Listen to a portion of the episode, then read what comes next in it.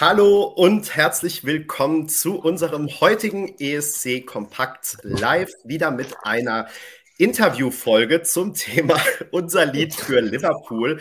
Und wir haben heute zu Gast Chris von Lord of the Lost. Hallo Chris, grüß dich. Moin und hallo aus äh, St. Pauli. Wo sitzt ihr? ähm, ich gar nicht so weit weg von dir. Auch in Hamburg. Genau. Auch in Hamburg, äh, im Moment im Büro in Harvestehude. Ah ja, und du, Benny? gleich fahre ich weiter ins Portugiesenviertel. Und Auch dann gut. bin ich nur noch 200, 250 Meter Luftlinie von dir weg. Das ist direkt anbei. Und, und, und du, Benny, bist auch in Hamburg, oder? Ich, ich sitze in Berlin-Moabit. Grade. Alles klar. Aber, aber jetzt stelle ich gerade die Frage. Ich glaube, das war gar nicht das Ziel. Entschuldigung. Ich, ich bin das von meinen Co-Bloggern gewohnt, dass ich meine Moderation nie so durchziehen kann, wie ich es tagelang vorbereitet habe. Insofern okay, gut. reißt sich da perfekt mit ein. Hervorragend. Ähm, das, das, stimmt überhaupt nicht. Chris, wir gehorchen Benny immer aufs Wort. Mhm. Ja, so ist es. ähm, Jedenfalls, es ist schön, dass du da bist, Chris. Es ist auch schön, dass du da bist, äh, Peter. Du hast dich jetzt ja schon zu Wort gemeldet und ich muss gar nicht mehr viel sagen. Ähm, schön, dass unser Interview Reigen äh, weitergehen kann. Und ähm, Chris, die wichtigste, oder erstmal äh, am Anfang, ähm, du bist ja offensichtlich nicht äh, allein nur Lord of the Lost, sondern ähm, ein Fünftel der Band. Äh, vielleicht sagst du am Anfang nochmal, wer eigentlich außer dir noch so dazugehört. Genau, also bei Lord of the Lost, da kommt man natürlich ganz schnell darauf, dass ich halt äh, der Lord of the Lost bin. So ist das aber tatsächlich gar nicht gemeint. Äh, das kommt zwar von einem alten Spitznamen von mir. Ich wurde in der Schule immer schon gerne Lord genannt von meinen Mitschülern, als ich ganz klein war, weil ich immer so viele größenwahnsinnige Ideen hatte, was man dann alles Tolles auf der Bühne machen kann. ähm, aber als ich dann die Band gegründet habe, brauchten wir einen anderen Namen, der ein bisschen mehr sagt als das. Und Lord of Lost ist für uns ja eine Art Sprachrohr, eine Art Allegorie für diejenigen, die Zuflucht in der Musik suchen. Was ja nun mal für viele äh, ein Flucht und Suchtmittel ist ein sehr schönes, äh, wo man sich drin verlieren kann. Und das sind wir fünf. Ich bin Chris und singe, spiele ab und zu auch Gitarre auf der Bühne oder wenn wir mit äh, Orchester unterwegs sind, spiele ich klassisch Cello. Ähm, und singe. Dann haben wir Pi, unseren Gitarristen, wir haben Klaas, unseren Bassisten, wir haben Jared, unsere, äh, darf ich das sagen, unsere Allzweckhure. Also der bedient so alles, was, was übrig bleibt, von Gitarre über Keyboards, über Kita, Theremin, Percussions. Das ist unser, quasi unser Allzweck-Einhorn auf der Bühne. Und äh, dann haben wir Nick, unseren Schlagzeuger. Und das sind wir fünf und wir sind Lord of the Lost. Und der Name kommt natürlich von dir. Also du wurdest in der Schule Lord genannt. Genau, ich will, man hat mich immer Lord geschimpft, also das war tatsächlich fast eher so eine Art äh, Schimpfname wegen meines Größenwahnsinns mit kreativen Ideen. Und ich habe viele andere Bands gehabt in meiner Jugend und in meinen frühen Zwanzigern und habe dann einfach mal tatsächlich was ganz alleine angefangen und habe dann den Ordner auf dem Rechner einfach Lord genannt. So, und das hieß tatsächlich am Anfang als Solo-Projekt geplant Lord. Aber wir haben relativ schnell gemerkt, das gibt zum einen Probleme, weil es auch eine Band gibt, die Lord heißt und The Lords und Lordy und bla bla bla. Und das war uns auch nicht bedeutend genug. Und wir wollten gerne ein bisschen mehr als das. Und so entstand dann die Idee mit Lord of the Lost. Aber The Lords, die gab es früher mal, oder? Gibt sie immer noch? Die gab es früher mal. Trotzdem ist es natürlich so, wenn so ein Name am Markt ist, und du nah dran bist. Also so gerade je nachdem, in welchem Land du so bist, also du wirst ja so schnell auch oversea wegen sonst was wegverklagt. So, aber das war gar nicht der Hauptgrund, aber das spielte so ein bisschen mit rein, mit Copyrights, genau. Aristokraten der Verlorenen habe ich das übersetzt im Live-Blog. Finde ich auch sehr schön. Mit, ihr, mit ihrer Hymne, die Kapelle Aristokraten der Verlorenen, mit ihrer Hymne äh, Lebenssaft und Glitzer. Ist auch schön. ähm, mir ist gerade noch eingefallen, ähm, jetzt habe ich natürlich doch was am Anfang vergessen zu sagen, denn wir haben zwar schon einige Fragen zum Beispiel bei uns in den Kommentaren oder über Twitter oder Instagram bekommen, aber ähm, es gibt hier ja auch diesen äh, Live-Chat äh, neben dem YouTube-Video. Also wenn ihr uns Ach. gerade auf YouTube seht, dann ähm, genau, wenn du reingucken magst, kannst du das natürlich auch. Und ansonsten. Ich habe gerade völlig ausgeblendet, dass es live ist. Stimmt, die Leute können ja, ja Fragen stellen. Ja, genau. Die, Das machen Moderier du das gern an. Ja, moderier genau. du das gern an, sonst, sonst muss ich hier die ganze Zeit überall hingucken und ja. Genau richtig. Also ähm, das wollte ich gerade noch sagen. Also äh, wir haben schon einiges gesammelt und uns natürlich auch selbst welche ausgedacht. Aber wenn euch im Laufe des Gesprächs noch Fragen äh, einfallen, wenn wir was vergessen, wenn ihr uns auf was hinweisen wollt, dann äh, gerne noch in den Chat schreiben. Und gerade kommt tatsächlich auch die Frage rein, die ich auch jetzt gerade stellen wollte, sozusagen die Ach, wichtige am Anfang. Ähm, wie geht's denn eigentlich äh, Nick, beziehungsweise seid ihr alle wieder gesund? Denn ähm, ihr musstet ja auch zwei Konzerte äh, absagen und äh, genau, genau, wie ist denn da der Stand? Also das, äh, wir, wir haben eigentlich alle darauf gewartet, auf Tour Nick, unser Schlagzeuger. Ähm, der war schon beim ersten Date ein bisschen krank, beim zweiten ein bisschen mehr und beim dritten ging es dann gar nicht mehr, mussten wir abbrechen oder das Set verkürzen und die letzten beiden Shows canceln. Ähm, wir haben uns die ganze Zeit überle äh, uns schon gefragt, wann wir denn krank werden, weil er hatte eigentlich typische Grippesymptome, aber alle waren gesund. Und äh, normalerweise geht so eine Erkältung relativ schnell rum auf dem Tourbus. Die Klimaanlage, die trägt das von Bett zu Bett und alle sind eigentlich nach zwei, drei Tagen krank. Mhm. Und er hat eine bakterielle Mandelentzündung, eine ganz harte, die dann auch dazu geführt hat, weil das alles so angeschwollen war, dass er auch nichts bei sich behalten konnte, weil der Rachen so gereizt war die ganze Zeit. Und dem, dem geht's gerade immer noch ordentlich scheiße, aber viel besser tatsächlich. Er ist jetzt zu Hause und wird aber eine Woche bis zehn Tage brauchen. Und natürlich Antibiotika essen müssen und so weiter. Also den hat es echt richtig doll langgelegt. Aber deshalb sind wir nicht krank geworden, weil wir jetzt ja nicht äh, Tag und Nacht alle mit unserem Schlagzeuger rumknutschen. Und äh, nicht so, wie man so. sich das bei einer Rockband eigentlich vorstellt. Nee, es, es darf immer nur einer pro Tag. Nicht, äh, die, die, die, wild, die wilden Jahre sind vorbei. Okay. Nein, äh, ja, so deshalb, also Glück gehabt und äh, ja, also er, der, der liegt wirklich richtig dolle flach, aber ist auf dem Weg der Besserung. Es ist nichts noch Schlimmeres, weiß man ja mal nicht, wenn, wenn einer so komische Symptome hat. Also alles gut. Deshalb sind wir äh, uns sehr, sehr sicher, dass wir mit Nick beim ESC dann auch beim Vorentscheid auf der Bühne stehen werden. Also, hier kommen schon ganz viele Besserungswünsche. Also, lieber danke, Nick, danke. Wenn, du, wenn, du, uns zufällig hören solltest, sonst richtet Chris das sicher aus. Kann also, ich mir gut vorstellen, dass er zuschaut, ja. Von äh, äh, unseren Kommentatorinnen und Kommentatoren und auch vom gesamten ESC Kompakt-Team, lieber Nick, nur das Allerbeste, ganz schnelle und gute Genesung. Und Benny, das knüpft mich zu der Frage, wie geht es dir? Die kam auch schon. Ach, warst du krank? Benny war ja, gestern sehr angeschlagen, stimmlich. Das stimmt und ähm, ich bin, mir geht es auch besser. Ich war am Wochenende richtig krank. Es geht jetzt so von Tag zu Tag besser. Ähm, was man dann natürlich eigentlich nicht machen sollte, ist eine Stunde sich vor die Kamera zu setzen und zu reden. Ähm, deswegen, ich habe aber bin aber heute ein bisschen früher von der Arbeit gegangen, habe dann noch mal eine Stunde mich hingelegt und ähm, glaube, dass ich jetzt ganz gut durchhalte und ja, geht auf jeden Fall auch immer besser. Gut, das heißt, Pe Peter und ich müssen, Peter und ich müssen viel reden und äh, dich schon dementsprechend. Ja, genau, aber da bekommen wir ja kein Problem, wie die ersten Minuten schon gezeigt haben. Ihr seid ja nicht zurückhaltend, was auch gut ist. Ähm, genau, außer dass euer Drummer krank geworden ist, wie ist es euch denn jetzt eigentlich so seit dem 27. Januar äh, ergangen? Was ist so ähm, mit euch passiert oder auf euch aufgeprasselt? Äh, Interviewanfragen vermutlich. Ähm, was hat es so mit euch gemacht in den letzten Tagen der ESC. Genau, man findet sich natürlich auf einmal in ganz vielen neuen Gesprächssituationen wieder, wie zum Beispiel in dieser hier. Also eine, eine Community, die jetzt hier zuschaut, gemischt mit unseren Fans, die zuschauen, die auf einmal aufeinandertreffen, was ich sehr schön finde. Und das ist ja eines der schönsten Sachen in Musik. Sie bringt Leute zusammen. Und das ist auch eines der wichtigsten Aufgaben vom ESC für mich, dass Leute aus verschiedenen musikalischen Ecken zusammenfinden, was dieses Jahr ja wieder sehr stark gegeben ist. Und äh, da freue ich mich sehr drüber. Es gibt unglaublich viele neue Begegnungen, weil die letzten Jahre, gerade inklusive der, der typischen Corona-Jahre, wo man wenig auf Konzerten ist und immer mit den gleichen Interviewpartnern spricht, ähm, da gab es wenig Überraschungen, zumindest nicht im, im Pressebereich. Und das passiert jetzt natürlich total. Wir sind auch konfrontiert mit einer unfassbar großen Menge an Fanreaktionen äh, positiven und auch wenigen negativen. Man muss wirklich sa sagen, extrem viel positiven. Sicherlich 97, 98, wenn nicht sogar 99 Prozent.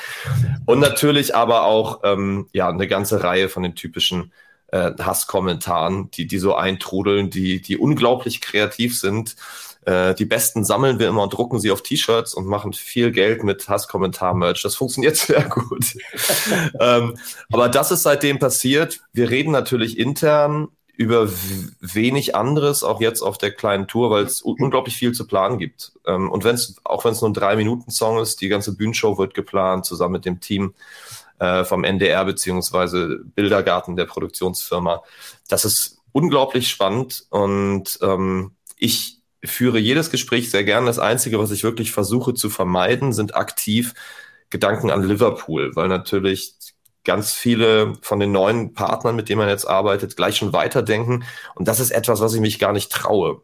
Vielleicht ist es Aberglauben oder vielleicht finde ich es zu anmaßend, aber ich, ich mag diesen nächsten Step gar nicht planen. Ich mag ihn mir gar nicht vorstellen, ähm, auch wenn man es natürlich heimlich hofft. Aber ich einfach immer noch denke, wir sind doch nur eine kleine Metalband aus St. Pauli. Da traue ich mich gar nicht dran zu denken. Deshalb bin ich da, halte ich mich da bescheiden zurück. Du hast gerade im Vorgespräch schon gesagt, also Musik äh, schlägt ja auch Brücken, ne? Also verbindet ja auch unterschiedlichste Welten, äh, Communities und das gilt natürlich für den ESC in, Excel, äh, in Exzellenz, weil der ESC ja nicht nur äh, Fans miteinander verbindet, sondern letztendlich auch Grenzen überwindet. Ne? Also ja, auch, auch menschengemachte Grenzen. Ja. Und ich sehe ja. das auch schon in den Kommentaren, da kommen auch äh, eine ganze Reihe Grüße. Ähm, von äh, aus anderen Ländern äh, hier rein. Also äh, das ist nämlich auch meine Frage. Kriegt ihr auch internationale Fan-Reactions, viele jetzt durch diese Bewerbung? Ja, aber nicht, nicht mehr oder weniger als vorher. Also wir sind keine Band, die ihren Markt nur in Deutschland hat. Wir sind seit vielen Jahren schon europäisch oder auch weltweit unterwegs. Wir waren in über 30 Ländern. Wir haben viele Länder, da sind wir genauso groß äh, wie in Deutschland, teilweise sogar größer. Russland das, zum, das, zum Beispiel. Genau. Genau, Russland, da können wir jetzt gerade natürlich nicht spielen, das wird schwierig, gerade mit den vielen Äußerungen, die wir sehr offen gegen den Ukraine-Krieg äh, online gepostet haben, äh, können wir da jetzt nicht hinreisen und wollen wir auch nicht. Ähm, Finnland ist ein sehr großer Markt für uns, England ist für uns sehr wichtig, Mexiko, ähm, Österreich, Schweiz natürlich, das äh, meine ich nicht böse gegenüber den Österreichern und Schweizern, aber das zählt man immer gern diesen deutschen Markt mit rein, also der deutschsprachige Markt. Hm. Das sind für uns, für uns sehr, sehr wichtige Länder. Italien auch tatsächlich, Spanien.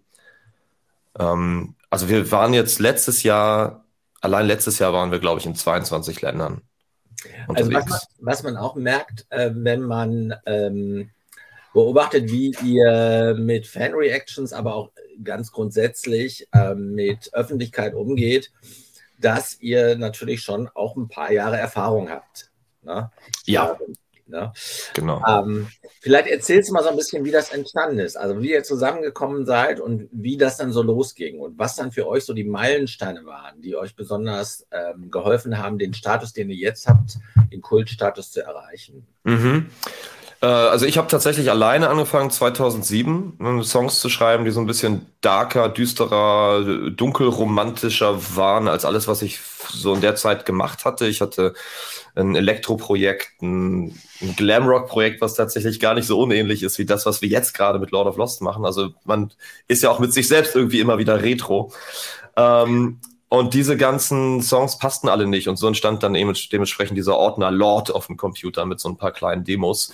Äh, wir sind dann seit 2009 eine Band. Seitdem zählen wir auch tatsächlich das Bandbestehen. Diese zwei Entwicklungsjahre zuvor alleine zählen wir da nicht mit dazu. Wir hatten unsere ersten größeren Support-Touren mit anderen Bands 2011, 2012, unter anderem Wart mit. Ihr von Anfang an in der heutigen Besetzung? Nee, waren wir nicht. Wir sind, waren eine Hobbyband.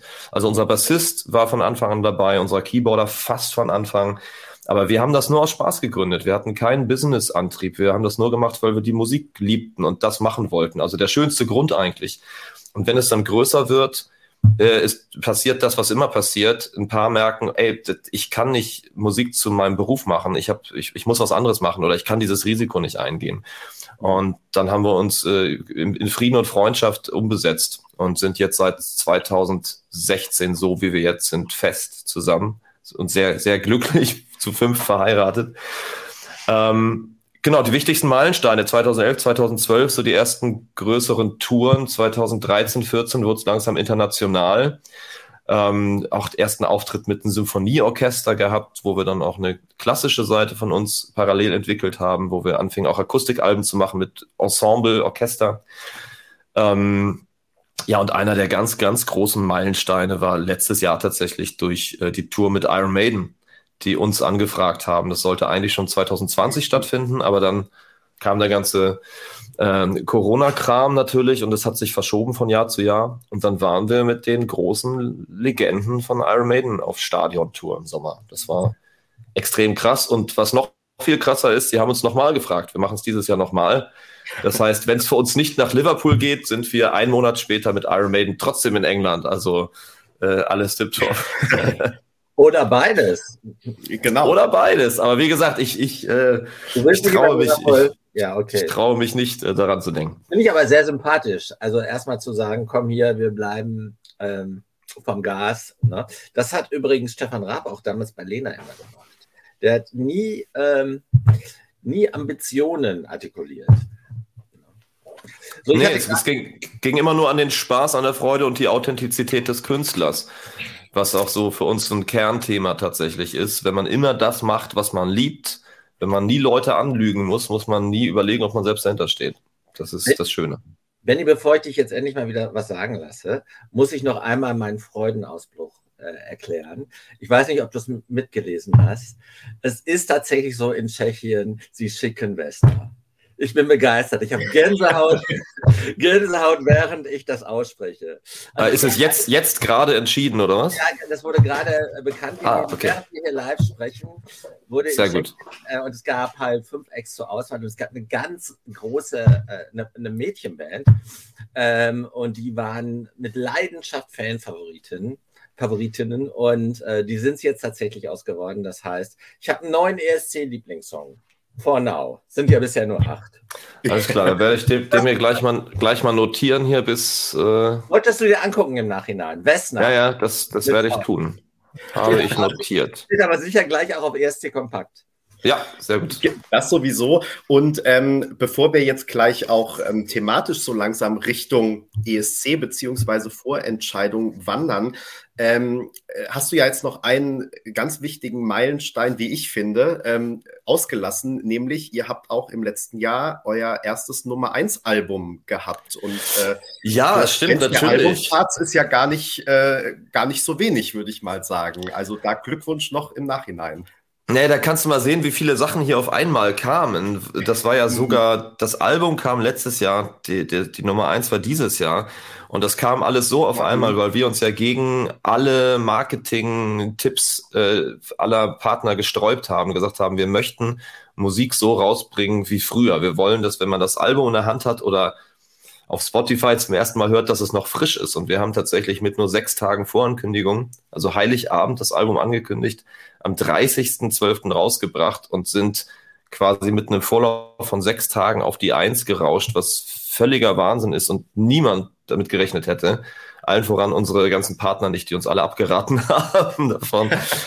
Und das ist natürlich ein ganz krasses Highlight und das ist auch sicherlich nicht ganz unbedeutend dafür, dass wir jetzt im Vorentscheid sind, denn die Teilnehmer standen eigentlich schon äh, grob fest, aber wir sind dann noch so rein reingerutscht. Seid ihr angesprochen ja. worden oder habt ihr euch selbst entschieden, euch zu bewerben? Jein, ähm, beides irgendwie. Wir haben uns, äh, ein Freund von mir, der auch äh, unser ESC-Projektmanagement jetzt übernimmt, äh, ein Musikmanager, mit dem ich viel arbeite. Ich bin ja auch Musikproduzent und Songwriter für viele andere Künstler. Da arbeiten wir viel zusammen. Der hat uns die letzten Jahre immer schon angeboten. Und wir waren letztes Jahr tatsächlich auch äh, bis kurz vor der Sendung immer noch in der Auswahl, ähnlich wie Electric Callboy auch ähm, haben es aber nicht in die Sendung geschafft. Wir haben das nur nicht öffentlich gemacht, weil wir das keinen Sinn darin gesehen haben, zu sagen, hey, wir hätten es fast geschafft und dann regen sich alle auf. Das fanden wir irgendwie sinnlos. Und äh, dieses Jahr äh, hat dann quasi äh, ja, der Eric Burton, mit dem ich dementsprechend zusammenarbeite, nochmal hingeschrieben an NDR und dann kam die Antwort, na, wir wollten sowieso gerade fragen. Also das äh, überschnitt sich okay. quasi. So. Ähm, genau, das, das schließen wir gleich noch an. Ich habe nur ähm, äh, vorher noch zwei ähm, Leserfragen, ähm, die auch ein bisschen äh, nerdig sind, wie sie selbst betitelt wurden, ähm, die sozusagen noch zum Vorstellungsblock gehören. Nämlich zum einen, äh, auf YouTube ist er über ein äh, Sherry Sherry Lady Cover von dir gestolpert. Ja. Äh, für, Zitat, für mich ist das eines der schlimmsten Machwerke der an Tiefpunkten reichen Historie von Dieter Bohlen. Was verbindet dich ausgerechnet mit diesem Song? Ähm, genau, das Cover ist äh, nie offiziell rausgekommen unter meinem Namen oder unter dem Namen Lord of Lost. Wir haben es veröffentlicht unter dem Namen Anti-Chris Harms.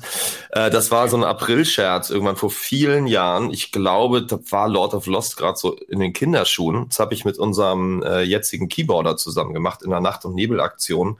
Mehr oder weniger aus Spaß. Ähm, und mich verbindet mit diesem Song direkt gar nicht unbedingt etwas, aber und da kommen wir zu dem Ausdruck schlimmste Machwerke. Ich finde es sehr schwierig, einen Song von einem Künstler, was auch immer es ist, als schlimm zu bezeichnen. Ich finde es okay, wenn man sagt, er gefällt mir nicht. Ich finde ihn schlecht. Ich finde es aber nicht gut, über etwas zu richten, weil es gibt für mich keine schlechte Musik, keine schlechten Songs, sondern nur verschiedene Geschmäcker. Und ich finde, man kann über einen Song richten wie Cherry Cherry Lady, den man nach anderthalb Mal hören sein Leben lang nicht vergisst, wenn man selber in der Lage ist, so einen Song zu schreiben. Das heißt, alle, die sagen, You're my heart, you're my soul, was für ein Dreck und so, Leute, ihr habt den Song vielleicht nur einmal gehört, ihr werdet ihn nie vergessen. Egal wie oft ihr einem Dieter Bohlen vorwerft, dass er von sich selbst klaut oder was weiß ich, macht das erstmal. Macht das erstmal. Das nur nebenbei. Warum wir diesen Song gecovert haben, ich fand diese Ohr, der, den Ohrwurm-Charakter von Modern Talking Songs schon immer extrem gut. Und ich habe immer parallel harte Musik gehört, aber auch Pop. Ich bin mit Pop aufgewachsen. Meine erste große Band, die ich geliebt habe, war Roxette. Nach wie vor eine meiner äh, größten äh, Helden. Ähm, und ich wollte einfach mal sehen, wie klingt denn so ein Modern Talking Song in einem härteren Gewand. Und das Schöne ist ja bei einem guten Song, und ich bezeichne ihn als guten Song, weil man ihn nicht so leicht vergisst, der funktioniert mit jedem Genre. Und das merkt man auch daran. Und ich habe gezeigt, ich kann auch so hoch singen in der Kopfstimme wie Thomas Anders und Dieter Bohlen in dem hohen Refrain. Das war auch der sportliche Gedanke dahinter. Also jetzt war, bin ich auch neugierig nur, und will mir das genau. unbedingt angucken nachher. Also es war tatsächlich einfach nur eine Spaßaktion. Ja. Die Produktion ist grottenschlecht von dem Song. Das ist alles in einer Nacht entstanden. Ähm, aber es hat unglaublich viel Spaß gemacht. Also Anti-Chris Harms ja, dann, und Cherry Cherry Lady, ihr werdet fündig. Und ich glaube, ich habe zum ersten Mal jetzt zugegeben, dass ich das tatsächlich bin. Ich habe es aus Spaß bis jetzt immer verneint. Ich gesagt, ich bin das nicht. also Dieter Bohlen war zu der Zeit in der NDR Talkshow und da wurde er genau auf Cherry Cherry Lady äh, sehr kritisch angesprochen. Ich weiß nicht mehr von wem, aber halt in dieser Talkshow von einem der Moderatoren. Und dann sagte er, Leute, ich weiß nicht, was ihr wollt. Ne? Äh, Kylie Minogue singt Lucky, Lucky, Lucky, geht weltweit auf eins und ich sage Sherry, Sherry Lady und alles ist Schrott. Das passt doch gar nicht zusammen. Und dann, als er das sagte, gab es tosenden Applaus. Und er hatte äh, quasi das Publikum für sich gedreht. Insofern verbinde ich mit dem äh, Song ähnlich äh, positive Gefühle, weil er bei mir Kylie-Assoziationen weckt, wie Chris das gerade beschrieben hat. Ja, du, man kann über Dieter Bohlen sagen, was man will, und mir gefällt auch nicht alles, was er sagt oder was er in Castingshows von sich gibt, in puncto Respekt. Aber äh, er ist unfassbar unterhaltsam und ich muss nach wie vor sagen, großer Songwriter. Also Finde ich auch. Muss, muss jeder erstmal schaffen, sowas. Ist so. Yvonne Katterfeld, für dich, das ist, finde ich, einer der, die, der schönsten deutschen Balladen, die es überhaupt gibt. Und die hat er geschrieben. Ja, ist so. Ich war damals bei WOM, mehrere Male bei WOM, World of Music. Die waren damals auch unten bei Karstadt irgendwo drin. Da gab es so eine eigene Plattenabteilung. Hm, Im Alsterhaus unten. Ja, genau. Genau. Ich, muss, ich, musste da viermal hingehen, bis ich die Single endlich bekam. Das war ja noch die CD-Zeiten, weil die immer ausverkauft war. Für mich ist es, ich kenne Wurm auch noch. Also ich bin so seit 1992 war das häufig, dass ich von meinem Taschengeld dann zu WOM gefahren bin nach der Schule, da eine CD mir gekauft habe und dann mit Herzklopf nach Hause gefahren bin. Genau.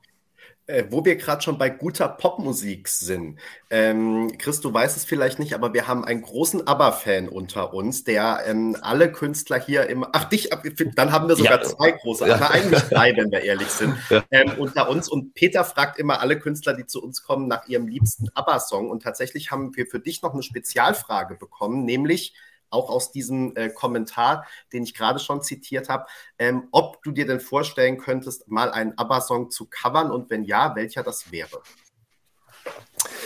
Ja, ähm,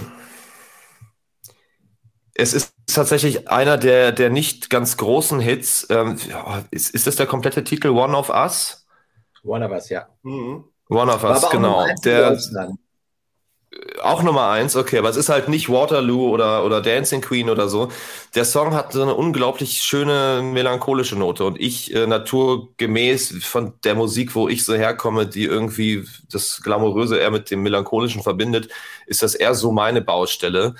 Ähm, kann ich mir vorstellen zu covern, das Ding ist ein Aber-Cover funktioniert nicht wirklich alleine, weil Aber immer eben durch vieles ist nur oktaviert, aber es ist eben auch ganz viel Zweistimmigkeit. Sehr viel ist immer harmonisiert. Das heißt, äh, es müsste schon irgendwie als Duett funktionieren. Wie wir ähnlich, wir haben auch The Look gecovert von Roxette als Bonustrack für unser letztes Album. Äh, da hatten wir als Duettpartnerin dann Blümchen. Ähm, und da müsste man schon jemand haben, dementsprechend. Blümchen war auch heute Morgen bei mir im Studio wieder, also ähm, das war sehr schön. ähm, Peter kriegt Schnappatmung. Ja. ja. Es gibt also, äh, eine Kneipe, da geht sie öfter hin und da sage ich dem Barkeeper immer, du, wenn Blümchen da ist, ruf mich bitte an. Die hat hier auch einen eigenen ja. Wein, der wird ausgeschenkt. Ist klar. Ja, ähm, also ich, es wäre One of Us, aber ich müsste dann, ähm, ich, ich merke mir das tatsächlich mal. Aber Cover wäre tatsächlich mhm. mal so eine Baustelle, ja. Mhm. Also One of Us war, glaube ich, die letzte Nummer eins von aber in Deutschland, aber ist halt relativ spät gewesen. Ah. Da waren die alle da waren die beiden Paare schon getrennt und äh, One of Us hat ja auch relativ autobiografische Züge, wenn man so will. Ne? Und ich finde, ja, und, und, und, dieser, und dieser, dieser Disco, also dieser, diese, diese Disco-Welle war auch ein bisschen vorbei. So, es, es ging dann eher Richtung klassischer Popmusik. So, ja, aber ich, ich wusste tatsächlich gar nicht, dass sie in dem Moment schon getrennt waren. Siehst du, du bist definitiv, also was Hintergrundwissen angeht, der größere ABBA-Fan. Das erklärt vielleicht auch ein bisschen die eher melancholische Note in, den, in diesen letzten Songs dieser Zeit. Ich dachte tatsächlich, die Trennung kam erst später noch. Oder die Trennung. Ich bin aber nur älter ja. und kann mich deshalb äh, an die Zeit gut erinnern. Also, aber sein. ich bin schon relativ Obwohl nah dran. Obwohl, ähm, so, so, so ja. jung bin ich gar nicht. Also ich, äh, vielleicht sind wir gar nicht so weit auseinander. Ich gucke, ich frage gleich also ich bin, das, das, klären wir offline, würde ich sagen. Ne? Also Chris, was, willst du, was willst du trinken? Meine Güte. Ich, ich ähm, möchte äh, meine Fritz Cola Light trinken. In Hamburg trinkt man ja Fritz Cola. Das ist, die ist leckerer als die super süße Coca-Cola. Äh, Scheiße, war das, jetzt Produkt, war das jetzt Produktplatzierung? Durfte ich nicht machen wahrscheinlich. Ne? Wie, wie, gesagt, Peter isst auch seine Katjes sehr gerne. Alles gut. Wir sind hier offen. Okay. Ähm, ich habe extra, hab extra, für heute die ähm, Sorte Glücksgefühle. Ja, das passt doch. Ah, die Wenn haben wir tatsächlich Backstage. Die haben wir Backstage auch immer, die Katjas-Dinger. Ja, vor allem in, ja. in, den Kommentaren geht schon die Angst um, beziehungsweise eher die Hoffnung, dass das hier drei Stunden geht. Und ähm, aber wir haben uns ja darauf geeinigt, dass wir uns eher so an eine Stunde halten. Und insofern ja. ähm, will ich langsam mal den Bogen zum ESC spannen. Du hast ja gerade. Entschuldigung, schon, ich rede ähm, auch zu viel. Nee, ist, ist ja super. Also ich meine, dafür sind wir hier. Wir wollen ja viel von dir erfahren und das haben wir, glaube ich, auf jeden Fall schon. Ähm, du hast ja gerade schon gesagt, wie eure Bewerbung zustande gekommen ist, aber die Wahrheit ist ja auch, dass du letztes Jahr schon in der Vorentscheidung warst. Genau, aber quasi nur als, als Helferlein. Ja. Genau, wie kam das denn und was hast du da so für Erinnerungen? Also es hat dich, hat dich ja zumindest nicht abgeschreckt, dich auch nochmal selbst zu bewerben. Ja, nee, hat mich überhaupt nicht abgeschreckt. Also das denkt man immer so gerne, gerade wenn man sich anschaut, was ich musikalisch mache, denkt man mal so, jetzt kommt der große böse Rocker und der findet alles, alles blöd, was nicht irgendwie äh, Wacken ist oder so. Äh, so. So bin ich nicht. Also ich bin ein völlig offener Mensch. Ähm, und das kam daher, ich bin, wie vorhin schon erwähnt, sehr viel tätig als Musikproduzent und Songwriter für andere Künstler. Also zum Beispiel das, das letzte Nino De Angelo Album habe ich geschrieben mit Nino zusammen und für ihn produziert.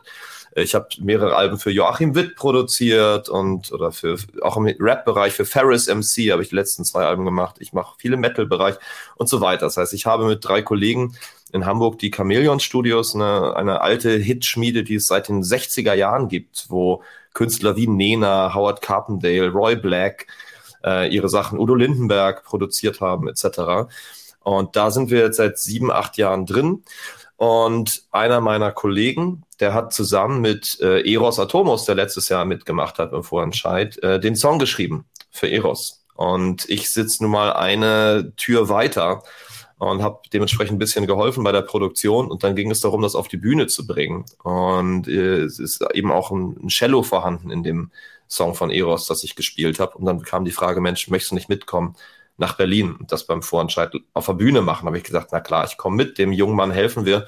Und da sind wir als Studioteam mitgekommen. Das heißt, alle, die man dort, fast alle, also der Gitarrist, Bassist und mich, die man dort auf der Bühne äh, sah hinter Eros, sind das Produktionsteam diese Songs von Eros gewesen. Jetzt fällt mir das ein, ich habe dich auch im Hardrock Café gesehen, oder? Als Joachim Witt und Eros äh, zusammen da, waren. Da war ich ganz kurz mal drei Minuten Apollo gesagt und bin dann wieder gegangen, glaube ich, ja, genau. Ah, ihr kennt euch also schon. Vielleicht, ja. und ähm, generell dieses Thema ESC, ähm, was verbindest du mit dem ESC? Hast du Lieblingsbeiträge? Verfolgst du den ganz intensiv? Äh, seit wann verfolgst du den? Was sind deine Berührungspunkte? Genau, der ESC äh, oder der äh, ja, äh, bla bla bla de la Chanson, Euro, Eurovision, de, äh, wie er hieß, genau, äh, damals, so.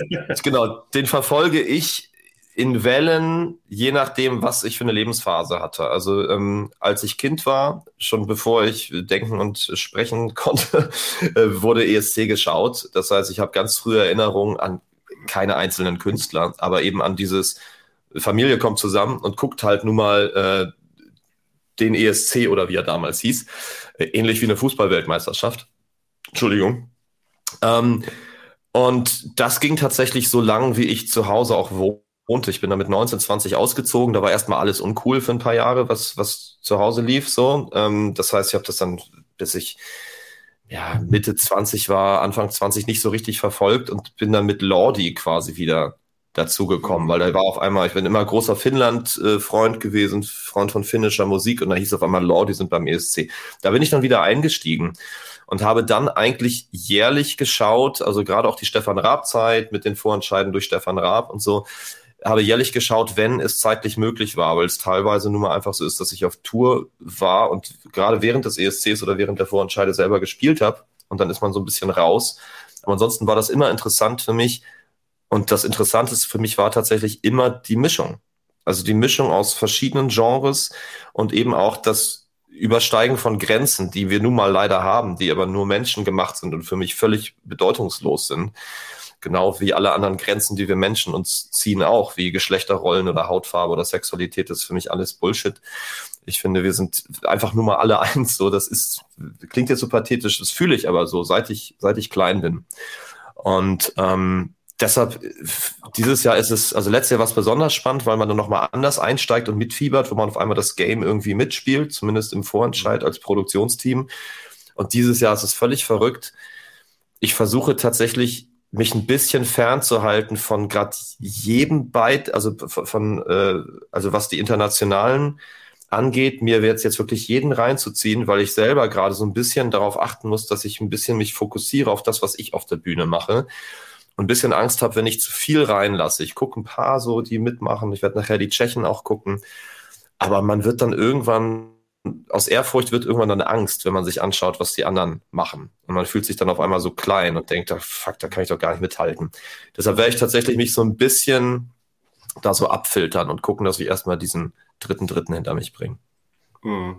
Und für die Vorentscheidung hast du es ja aber anders gehandhabt. Da hast du ja auch ein sehr, ähm, wie ich finde und was auch die Kommentare gesagt haben, sehr sympathisches Reaction-Video gemacht, in dem du dir alle äh, Beiträge schon mal ange angehört hast. Da tauchst du jetzt also schon so ein bisschen äh, ein. Ja, unbedingt. Also das ist, da arbeite ich dann tatsächlich so, so psychologisch auch irgendwie anders, weil ich es schön finde, zu wissen, mit wem habe ich das zu tun. Und auch, oder zumindest was, was diesen Eindruck angeht. Und auch, wie fühlen sich die anderen Beiträge an musikalisch? Und ich finde es auch, ich, ich weiß, das haben auch einige äh, andere von den ESC-Vorentscheid-TeilnehmerInnen gesehen und haben sich dann auch gemeldet in Kommentaren. Und äh, ich finde es schön, wenn man dort ankommt und man sagt, hey, wir kennen uns doch quasi schon von von YouTube. Also das ist dann, ja. Ist dann nicht mehr dieses, dieses Befangene wie irgendwie bei einer Familienfeier mit der alten Tante, die man gar nicht mehr kennt, seit man irgendwie drei ist oder so.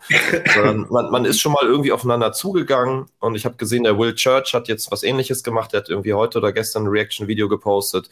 Ähm, und das ist mir irgendwie wichtig. Ich, das ist, hat doch was mit Respekt zu tun. Und ich dachte, wenn ich mir die schon anschaue, dann kann ich diese erste Neugier und die Reaktion auch gleich mitfilmen. Also ich habe es tatsächlich vorher nicht gesehen, sondern es ist der Ersteindruck. Und ich habe ganz bewusst auch mir diese Zusammenstellung angeschaut, nur aus den kurzen Passagen, damit ich es genauso wahrnehme, so wie jeder andere auch, der die Teilnehmer hat vorgestellt bekommen.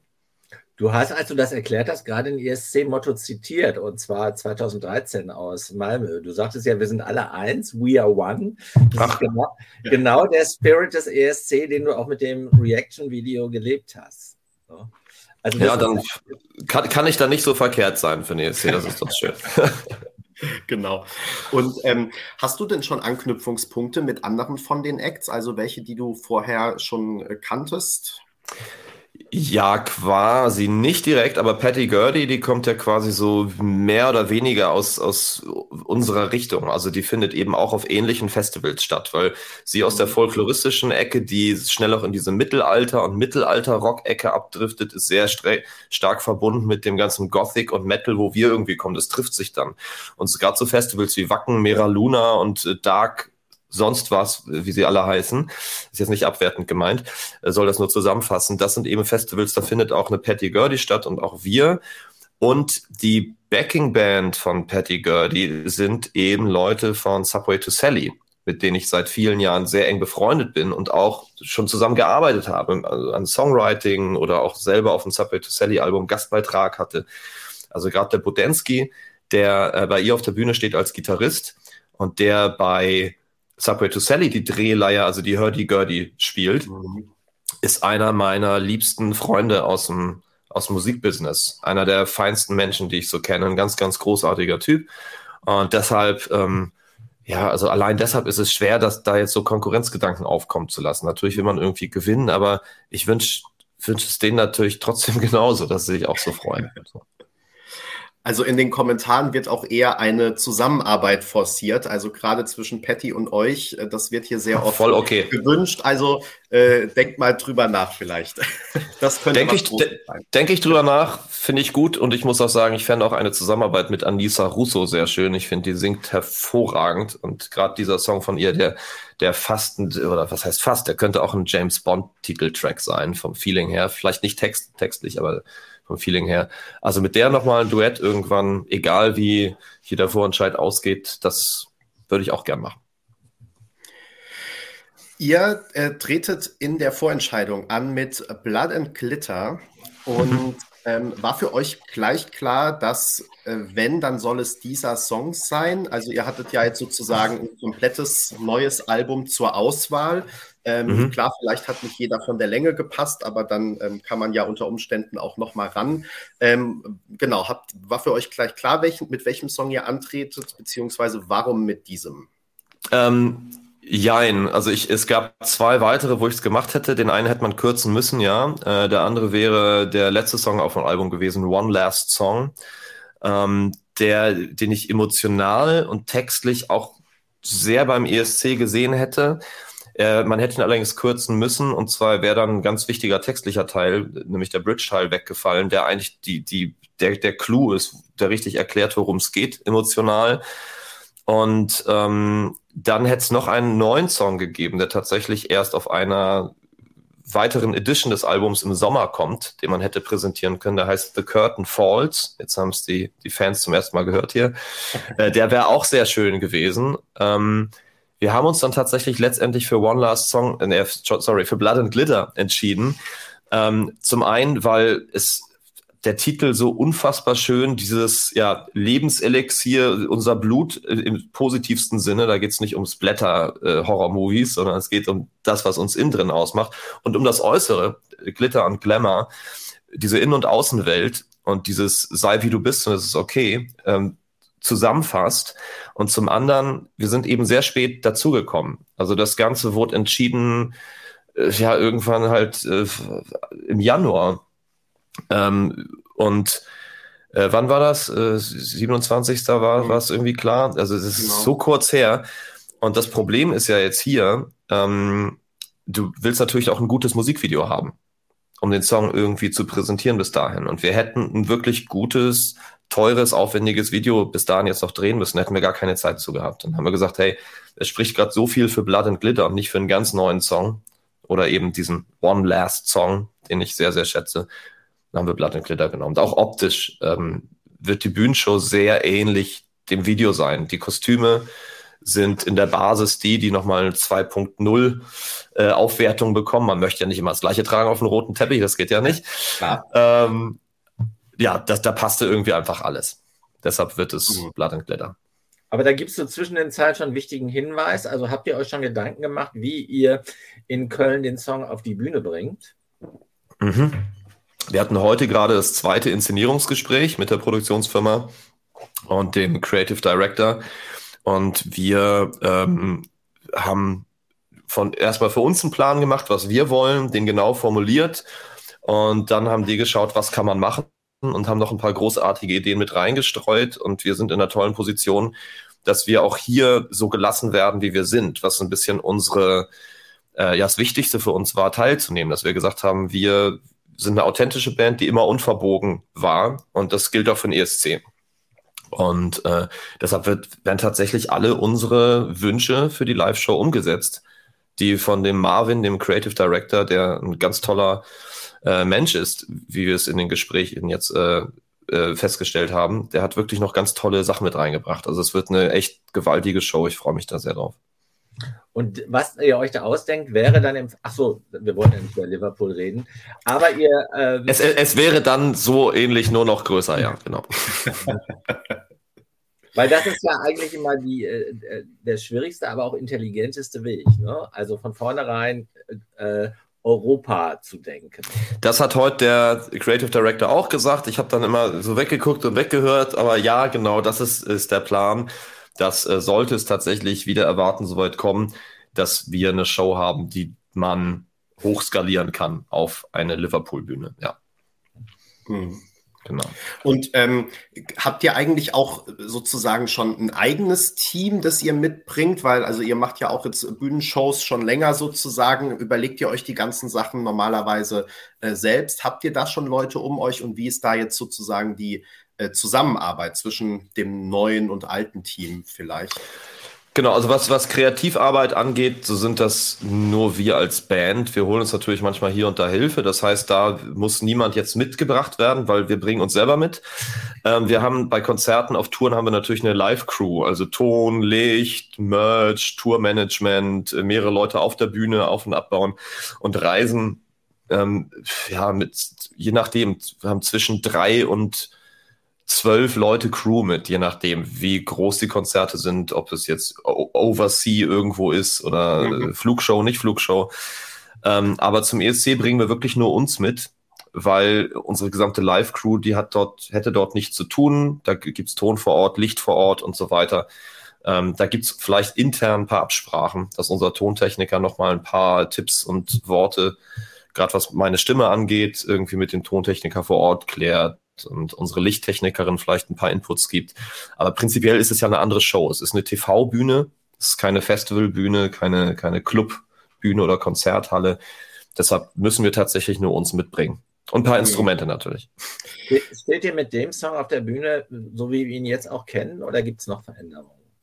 Äh, ich habe es akustisch nicht verstanden. Mit dem was? Mit dem Song, wie wir ja, ihn jetzt kennen? Genau. Also es gibt so keine Veränderung mehr, keine Live-Version oder. Äh Nee, also es wird natürlich, es wird da von den Vocals nicht so überproduziert sein, weil es gibt nun mal nur dann einen Sänger auf der Bühne. Wir haben zwar auch äh, die Jungs, drei aus der Band machen live auch Backing Vocals, die würden, darauf würden wir dann aber verzichten für den ESC, dass sie sich besser bewegen können. Ähm, und äh, dementsprechend man sich auf eine Stimme konzentrieren kann, was eben auch den emotionalen Aspekt äh, der Kommunikation angeht. Ähm, und ansonsten wird die Version eben die Drei-Minuten-Version sein. Wenn man das gesamte Musikvideo sich auf YouTube anguckt, anguckt gibt es noch so ein langes Outro mit so einem ja. 80er Jahre Action-Movie-Keyboard-Solo.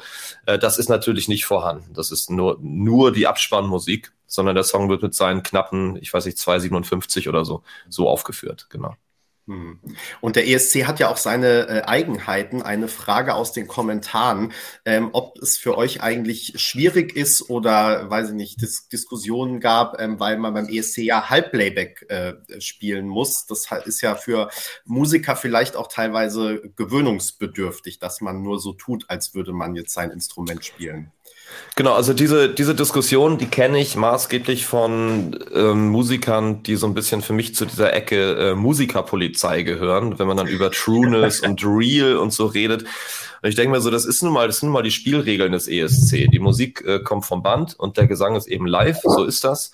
Äh, das machen alle so. Das war, ich meine sogar schon immer so, früher eben mit, mit Band, Bandmaschine tatsächlich. Ähm, da also nicht ganz drüber... früher gab es auch ein Live-Orchester Live dann. Äh, okay, seit, seit, seit wann ist es so wie jetzt? Wisst ihr das? Äh, Peter, 90er, ne? 90er. ja. Genau, ja. also. Wie auch immer, es sind auf jeden Fall seit, seit, seit lange die Regeln. Und ähm, ich muss sagen, es ist auch prinzipiell nur fair, weil das Ding ist, ein reiner Elekt, vielleicht um das kurz bis, um ein bisschen nerdig zu werden, der reine Elektro-Act da würde die Musik sowieso vom Band kommen müssen, weil da keiner live mit der Maus irgendwelche Sachen macht. Und so eine Elektroproduktion würde dann viel fetter klingen als eine Liveband, die live abzumischen wesentlich komplexer ist als eine Produktion von der Platte. Ähm, das heißt, es ist so letztendlich nur fair, weil sich so die Spreu vom Weizen trennt durch den Gesang. Das ist natürlich viel Druck auf den Sänger, aber man hat tatsächlich, was die musikalische Basis angeht, hat man überall die gleichbleibende Qualität. Um die Frage kurz zu Ende zu antworten, für uns ist das selbst überhaupt kein Problem, weil die Art und Weise dieser Produktion ist ja fast genauso wie in einem Musikvideo. Wenn du Musikvideo drehst, spielst du auch nicht live, sondern du spielst eben auch zu dem Playback. Und wir haben so viele Musikvideos gedreht, das sind wir gewohnt, das ist überhaupt gar kein Problem. Mhm.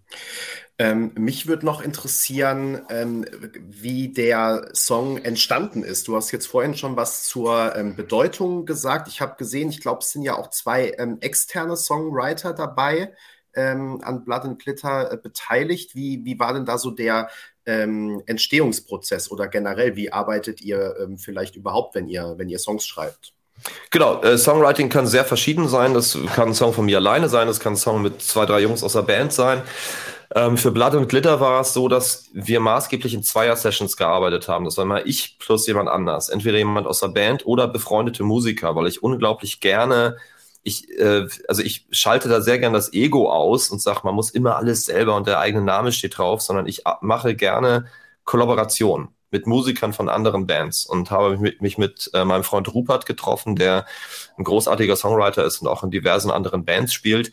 Das war im Sommer vorletzt, oh Gott, letzt, wann war das? Scheiße, ich, ich bringe schon die Jahre durcheinander. Ähm, genau, nee, im Sommer letztes Jahr. Also 22. Nee, dann 21. Verdammt, 21, 21, ja, sorry, genau. Wir sind ja hier genau 21. Ja. Und ähm, da stand es schon mal zur Debatte, ob wir, genau, da waren wir schon mal quasi, stand schon mal zur Debatte, ob wir beim ESC mitmachen. Und da haben wir tatsächlich diesen Song vom Ablauf her zumindest so geschrieben, von der Dynamik her, dass wir uns vorgestellt haben, wie würde der auf einer großen Showbühne aussehen. Also es fängt an mit einem Spot und nur Klavier und Stimme und dann bricht die Hölle los und dann kommt dies und das und jenes. Und ähm, inspiriert war er textlich von dem, ich zeige euch das mal, von diesem, diesem Buch hier. Mick Rock ist der ah. Fotograf äh, der frühen Glamrock-Zeit. Der hat so Leute wie Debbie Harry, David Bowie, Freddie Mercury und alles, was so Anfang der 70er in England wichtig war, gerade in dieser frühen Glamrock-Zeit, hat er fotografiert. Inzwischen ist er mhm. leider gestorben, 2021. Und ich liebe dieses Fotobuch. Das habe ich seit vielen, vielen Jahren. Gibt's und fand das, das unglaublich. Das gibt es noch, ja. Und fand das unglaublich, es kam erst 2000 irgendwas raus. Und fand es unglaublich inspirierend ähm, und wollte einen Song machen, der dieses Lebensgefühl dieser frühen Glamrock-Ära aus der, den Ziggy Stardust-Zeiten aufgreift. So entstand das. Und die anderen Songwriter sind dann so zu erklären, der Rupert und ich haben die Musik gemacht und, war, ähm, und haben einen Text zu 50 Prozent fertig gemacht. Und dann kam unser Gitarrist dazu, Pi, der hatte noch ein paar Einfälle, hat die Strophen fertig geschrieben. Mhm. Und dann habe hab ich einen Engländer, Anthony, den ich immer über alle Texte rübergehen lasse und der immer noch mal schaut, wie kann man Sachen unter Umständen noch schöner ausdrücken, weil der natürlich ein anderes Vokabular hat und mit Redewendungen um die Ecke kommt, die wir nicht finden und teilweise dann auch nochmal Texte, auch nochmal andere Vorschläge macht. Und der hat das verfeinert. Und so entstand dann dementsprechend das Songwriting, Musik, Rupert und ich. Und Text sind es dann eben Rupert und ich zusammen mit P und Anthony. So ist der Song entstanden. Finde ich immer total spannend, diese. So, Peter, bitte. Das Buch ist bei Amazon leider vergriffen. Bin sofort angesprungen ja. auf Blondie, auf, Blondie auf dem Cover. Check sonst mal auch äh, eBay. Ja, also das, das gibt es noch äh, immer mal wieder. Oder ansonsten, wie gesagt, in der Buchhandlung gibt es auch als Taschenbuch, bisschen kleiner. Es ist so unglaublich beeindruckend. Und du hast diese Musiker, Mick Rock hat die teilweise über Jahre begleitet.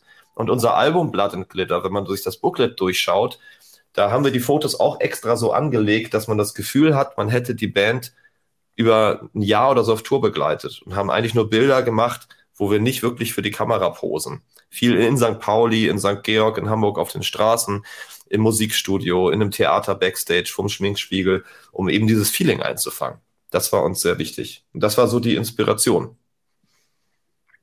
spannend, finde ich. Also immer diese, so den kreativen Prozess hinter einem äh, Song, weil die ja wirklich teilweise ganz unterschiedlich sind. Ne? Also von irgendwelchen Songwriting-Camps bis hin zu irgendjemand sitzt allein in seinem Zimmer und ja, ähm, ja also diese unterschiedlichen Entstehungsprozesse finde ich immer sehr, sehr spannend mitzukriegen.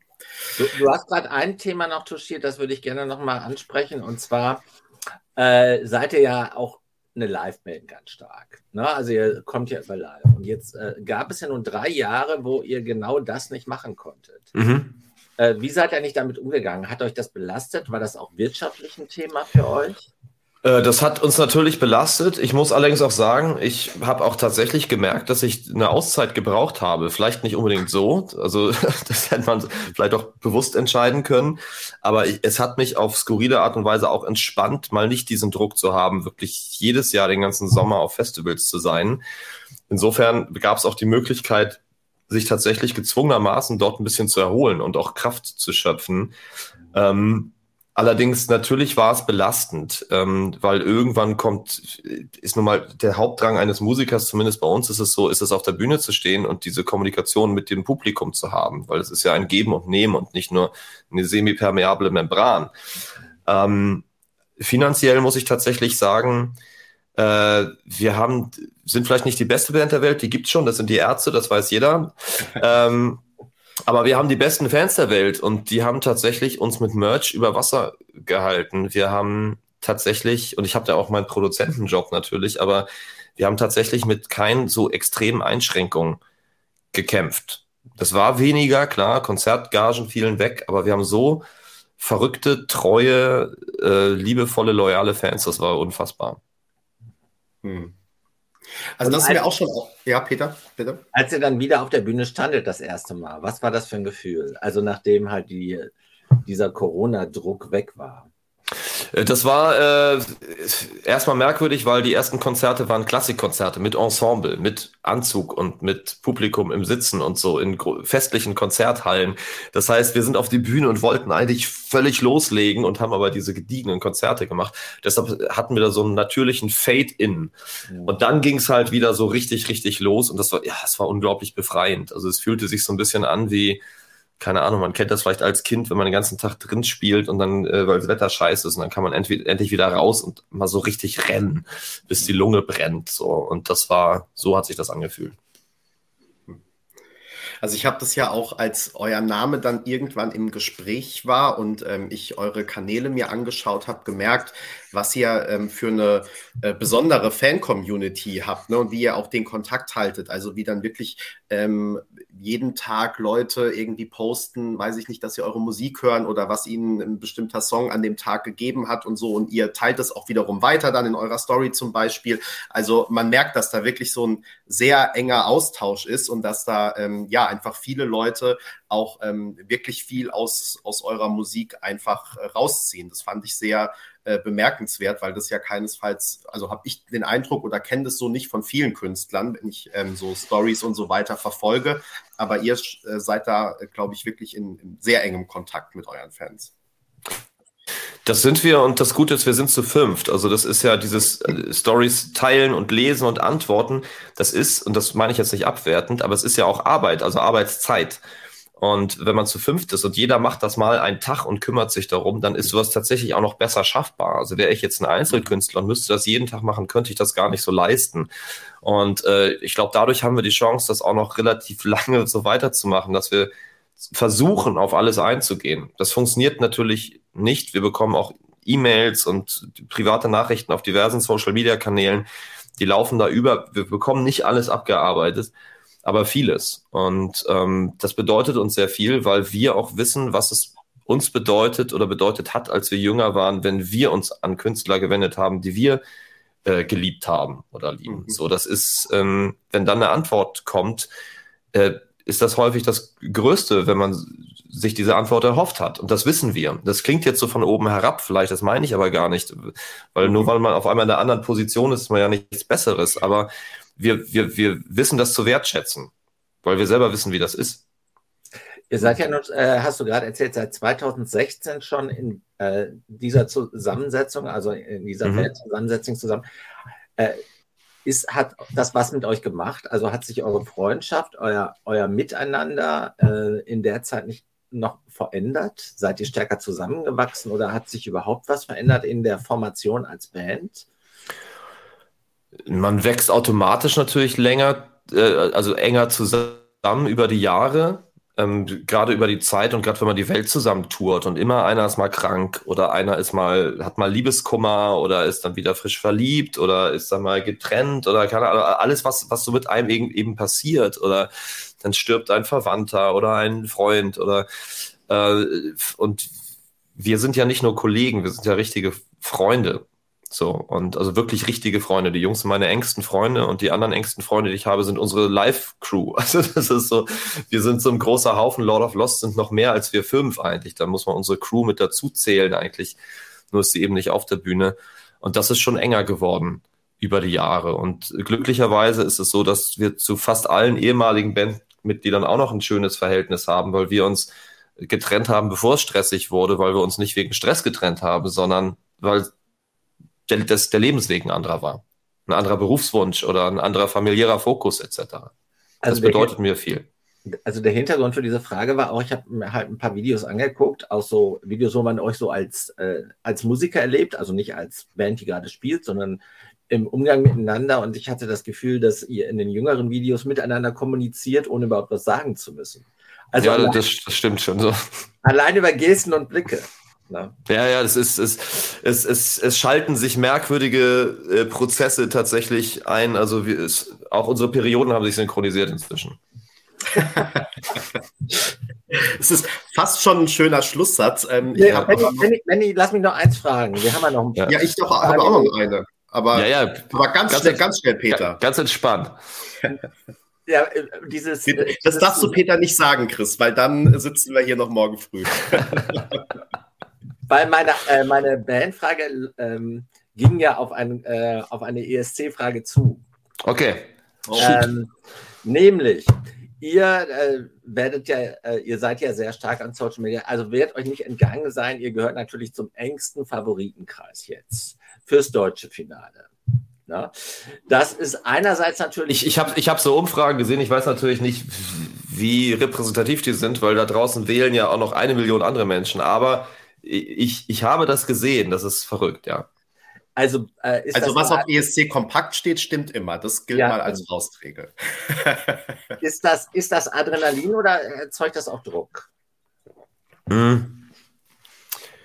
es erzeugt auch Druck, vor allen Dingen erzeugt es, erzeugt es Druck, weil ich fange diese Bühnenshow an. Also ich, äh, der Song beginnt nur mit Stimme. Da gibt es kein musikalisches Intro, kein Nichts. Es beginnt aus dem Nichts.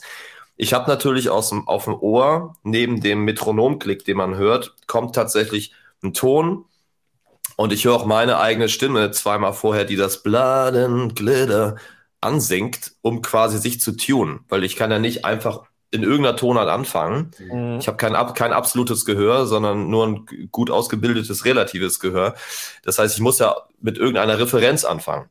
Trotzdem, du stehst dort, du weißt, dort gucken sicherlich 100 Leute zu oder, oder ein paar Millionen eben. Und du stehst auf dieser Bühne und fängst ganz alleine an. Und du weißt, alle gucken, weil du bist jetzt eine der Bands, wo anscheinend relativ viele sagen, Mensch, das könnte ja tatsächlich vielleicht weiterkommen. Das erzeugt schon Druck, natürlich. Und ich weiß noch nicht so richtig, wie ich damit umgehen soll. Mich hat jetzt diese Tour, zumindest diese drei Dates, die wir hatten, sehr beruhigt, weil wir wirklich live, live, also auch mit Musik live alles gesehen haben. Der Song funktioniert. Ich, ich kann ihn performen. Ich übe ihn jeden Tag, äh, in jedweder Situation, draußen, äh, auf der Straße, im Auto, überall. Ich singe den und ich trainiere mich darauf, den Song in der richtigen Tonart ohne Referenzton abfeuern zu können. Wie zu sagen, keine Ahnung, die, die Farbe meines Pullis ist pink. Also, dass ich so wenig drüber nachdenken muss, dass es, ich morgens aufwache und ich erwische den Ton. Ähm, das ist alles, was ich tun kann. Und äh, alles andere werde ich sehen, wie druckkompatibel ich bin, wenn es dann soweit ist. Wir freuen uns schon sehr auf den äh, dritten Dritten. Und ähm, letzte Frage für heute. Äh, was steht denn bei euch jetzt noch so auf dem Programm? Du hast vorhin schon gesagt, äh, volle Konzentration natürlich auf den Vorentscheid, beziehungsweise zumindest nimmt er die Hauptzeit in Anspruch. Was sind da jetzt noch die, die Schritte? Was habt ihr in den nächsten Wochen geplant? Ich habe ja tatsächlich hier gerade den Terminkalender vor mir. Ich habe noch so ein bisschen Pro Produktionsarbeit an anderen Bands, die ich nicht verschieben kann. Das ist zum anderen, äh, zum einen äh, wirklich internationale Bands. Ich produziere gerade das neue Album für die Tochter von Alice Cooper. Äh, das was lässt man ja nicht einfach mal liegen. ähm, dann fahren wir am Freitag bis Montag in die Schweiz zu einem Videodreh, wo wir allerdings uns entspannen können, denn in diesem Video werden fünf Mädels uns spielen. Wir werden ein Video machen, wo wir quasi von fünf Mädchen dargestellt werden, äh, Musikerinnen auch, was cool. wir einfach mal lust, lustig fanden. Äh, trotzdem sind wir anwesend und wir können den Dreh auch nicht verschieben, denn die kommen aus fünf verschiedenen Ländern aus der ganzen Welt äh, in die Schweiz geflogen. Ähm, das kann man nicht einfach mal umbuchen, nur weil der ESC jetzt dazwischen gekommen ist. Deshalb werden wir diesen, diesen, äh, diesen Videodreh machen. Und dann habe ich, glaube ich, hier noch so, ja, also jeden Tag noch so Interviews stehen und Gespräche und Meetings. Also ich guck mal, und dann geht's auch schon, verdammt, hier geht's auch schon los. ähm, ja, also ich habe Studioarbeit, Videodreh mit Lord of the Lost und wirklich, ähm, also ich versuche mich so gut wie es geht zu entspannen. Ich gehe geh jeden Tag Sport machen, um fit zu sein. Ich äh, ernähre mich sowieso sehr gesund. Das heißt, Immunsystem ist eigentlich kein Problem. Ich nehme keine Drogen, ich rauche nicht, trinke keinen Alkohol ähm, esse kein Fleisch. Insofern ist eigentlich gute Voraussetzung. Trotzdem, Gesunderhaltung ist gerade so das Thema. Ich habe natürlich Schiss, dass auf einmal doch drei Tage vorher dann die, die Grippe kommt mhm. oder was weiß ich. Ja. ja. Da, äh, wir drücken sehr die Daumen, dass das nicht passiert Danke. und sind uns ganz sicher, dass es nicht passieren wird. Ähm, Chris, vielen Dank für dieses tolle Gespräch, das äh, sehr aufschlussreich war, ähm, mir viel Spaß gemacht hat und wenn ich die Kommentare richtig deute, auch den Leuten, die zugeschaut und zugehört haben.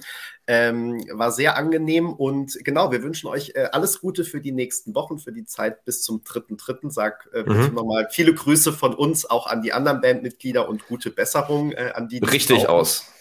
Danke. Und äh, genau, dann ähm, sehen wir uns in Köln, würde ich sagen. Ihr seid in Köln dabei, ja? Genau. Hervorragend, alles klar. Dann sehen das wir uns in Köln. Wir uns dann mal. Ich freue mich. Ähm, genau, schön, dass ihr zugeguckt habt. Ähm, und wir sind äh, spätestens dann am nächsten Montag wieder mit einem Livestream da. Wahrscheinlich, so wie, wie es im Moment aussieht, sogar mit einer äh, Doppelausgabe, nämlich mit einem äh, Interview mit äh, René Miller und dann äh, im Anschluss unser traditionelles ESC Kompakt Live am Montag, in dem wir dann den Super Samstag am 11.11. .11. nachbesprechen. Ähm, genau, zwischendurch gibt es alles Wichtige auf ESC Kompakt und äh, schön, dass ihr zugeschaut habt. Vielen Dank, Chris, und schönen Abend euch allen noch. Macht's gut. Danke, bis dann. Ciao.